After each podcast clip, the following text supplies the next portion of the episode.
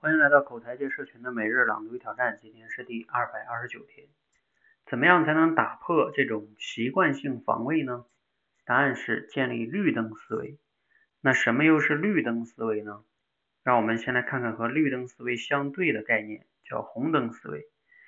红灯思维啊，就是一听到不同的观点就消极处理，准备防卫。比如说，哎，你不了解情况，你先听我说，这是我们。红灯思维下，大脑所处的状态。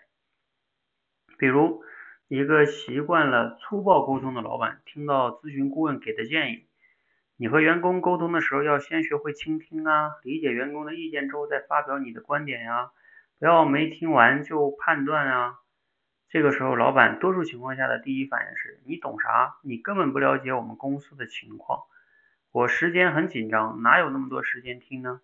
你根本不知道，如果你不强硬，这帮人就不动，根本就没办法推动工作。去去去，别拿书本上的东西说教，不接地气。好，类似的场景你见过吗？这就是典型的红灯思维。遇到与自己不一致的观点，第一反应啊就是找理由反驳。而绿灯思维是呢，我们遇到新观点或者不同意见时，第一反应就是，哇，这个观点一定有用。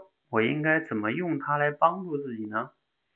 比如，同样是这个老板，他听完咨询顾问的意见之后，可以这么想：嗯，这个观点虽然和我过去的做法不一样，但仔细想想啊，一定有有用的地方。比如，如果我能够先倾听再沟通，就能让员工充分表达意见，可能产生新的创意。而且，充分沟通呢，也能避免我们讨论了半天才发现大家说的不是一个事儿。如果领导能够多考虑新观点的优点和用途，那么他就能够拥有绿灯思维。他可以在理解新观点的用途和价值之后呢，再去分析这个观点可能的不足，想办法完善它。这样呢，他的进步速度是不是会更快呢？好，来自程佳老师的书，好好学习。读了今天这个内容，你有什么感想和收获呢？嗯，我觉得，嗯，程佳老师用绿灯思维跟红灯思维这个概念啊，相当于是个类比来说，这样一个就是能否 更好的直接、更好的倾听别人的意见，是比较容易让我们去理解的哈。嗯，这个是一个很好的类比。然后我们其实很多的时候，人也确实会犯这种红灯思维，就是听到一些不同的意见，无论是家人的还是。同事、老板的啊都有可能会反驳，因为我们人习惯性的会反驳。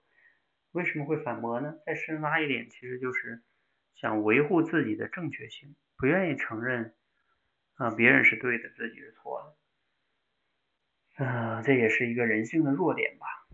所以我觉得他后边讲的说用绿灯思维的后边他也有补充啊。绿灯思维也不是完全别人说什么你都说啊，那你这是对的，那样变得自己没主见了哈。其实后边程强老师也有说到啊，就是你先去理解他说的这个价值，然后再去分析他的一些可能的不足，然后再去完善它啊，也不是一味的全部接受哈，但是你要先试着接受，而不是先上来就反驳啊，这个是个关键的差别。好，希望对大家的沟通过程中有所帮助哈。